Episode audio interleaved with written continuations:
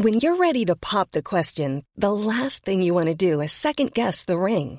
At Bluenile.com, you can design a one of a kind ring with the ease and convenience of shopping online. Choose your diamond and setting. When you find the one, you'll get it delivered right to your door. Go to Bluenile.com and use promo code LISTEN to get $50 off your purchase of $500 or more. That's code LISTEN at Bluenile.com for $50 off your purchase.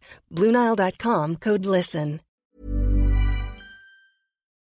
Chers auditeurs, Dear listeners, bonjour. welcome in Comme d'Archi Podcast Season 4 Saison 4, dans le monde fascinant des architectes. and in the architectural projects. Je suis Anne-Charlotte Deponte, passionnée d'architecture et docteur des universités en histoire de l'archi. I am one of the spokespersons of Anne Charlotte, who is a PhD in architecture history. Merci Thank you d'être avec moi aujourd'hui. to be with us today. Et And maintenant, now, lundi en français, place au talent. and Wednesday, let's talk projects. In English, of course.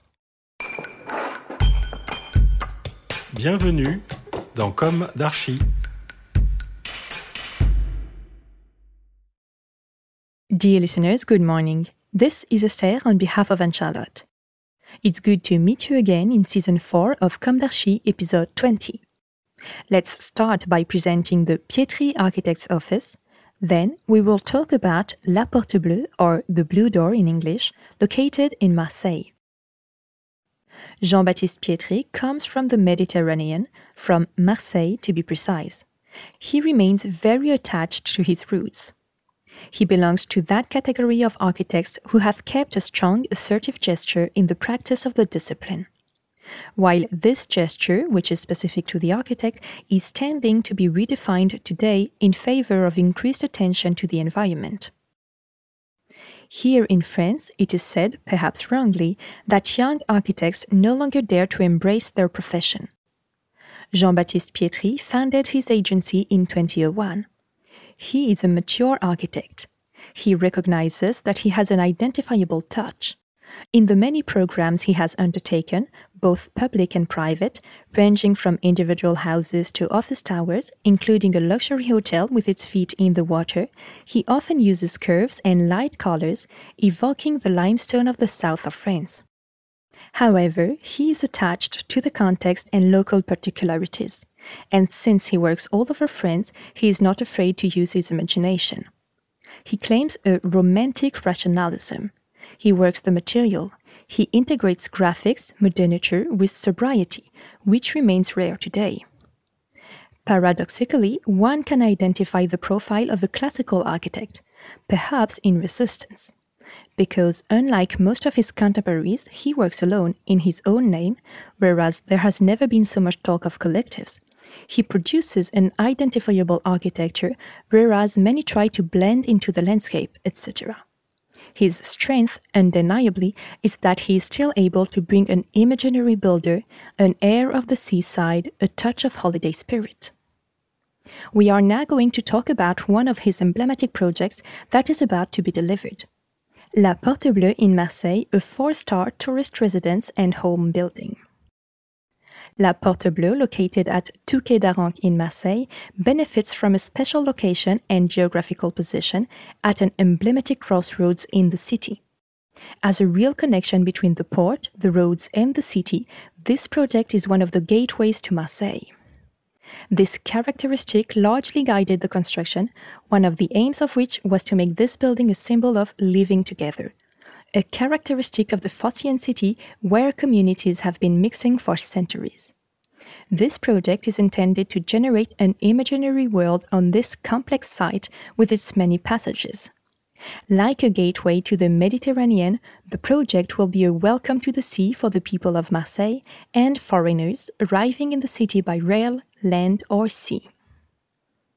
The Porte Bleue, designed in 2016-2017 by Pietri Architect and Constructa, is part of a real estate program of four distinct buildings, offices, housing, and shops at the heart of the overall development operation of the ZAC Euroméditerranée. Within a building approximately 50 meters high, two entities make up the program.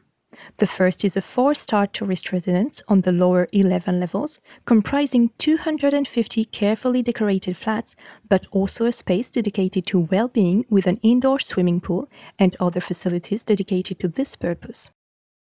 A restaurant and reception areas complete this complex. The second unit is made up of flats for sale on the six upper levels, offering spacious accommodation and unobstructed views. Its facades are composed of a multitude of white concrete vaults leaning on each other. This lace like ornament, a real design feat, had to meet strict specifications with the choice of concrete with a lower environmental impact, shaped locally in workshops located in the town of Aubagne, a stone's throw from Marseille. These vaults give the tower a particular arborescent design as a marker of the true aesthetic signature of the work.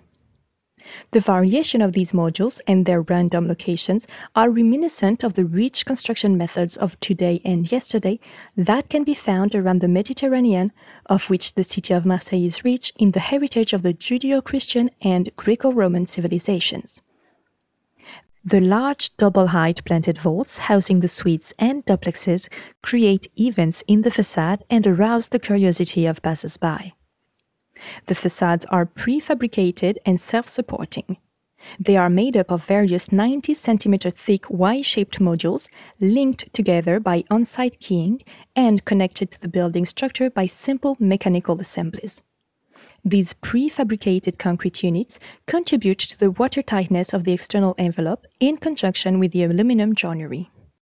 These rounded forms frame the landscape in a soft and singular way through a curve from each interior space. Each dwelling then benefits from the design of the building envelope, whose arches also provide protection from the sun and wind for the inhabitants. The project seeks to fit in with the current dynamics of this new district, and the choice was made to locate a shop on the ground floor to the south facing the docks of Marseille. Whether it is a shop, cafe, or mini market, it will be located between this square and the forecourt, the space formed by the four buildings. An independent restaurant projecting from the main volume will in turn add dynamism to this interiority with its three glass facades and its green roof. Finally, La Porte Bleue is established within the challenges of sustainable development. Like its neighbor, the La Marseillaise Tower, and other buildings in the Euro-Mediterranee district, it will be connected to the Thassalia installation, which will heat and cool the building using marine geothermal energy, the latest technology in clean energy. Dear listeners, thank you for tuning in. Let's meet again next week for a new Com d'Archi in English. And until then, take care of yourselves. Goodbye.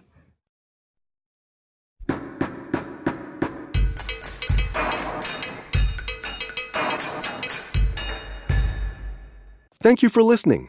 Thanks to Julien Rebours, sound engineer, who is collaborating with us today. Don't forget to tune in to our previews on Instagram at Com d'Archi Podcast. If you enjoy this podcast, don't hesitate to promote it by giving it five stars and a little comment on Apple Podcast or on your favorite podcast platform. And above all, subscribe to listen to all of our episodes for free. See you soon, and until then, take care of yourself.